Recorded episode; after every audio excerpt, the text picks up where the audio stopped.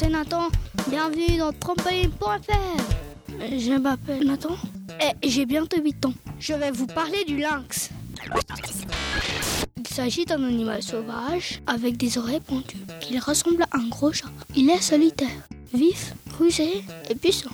Ses pattes sont longues, la queue est courte.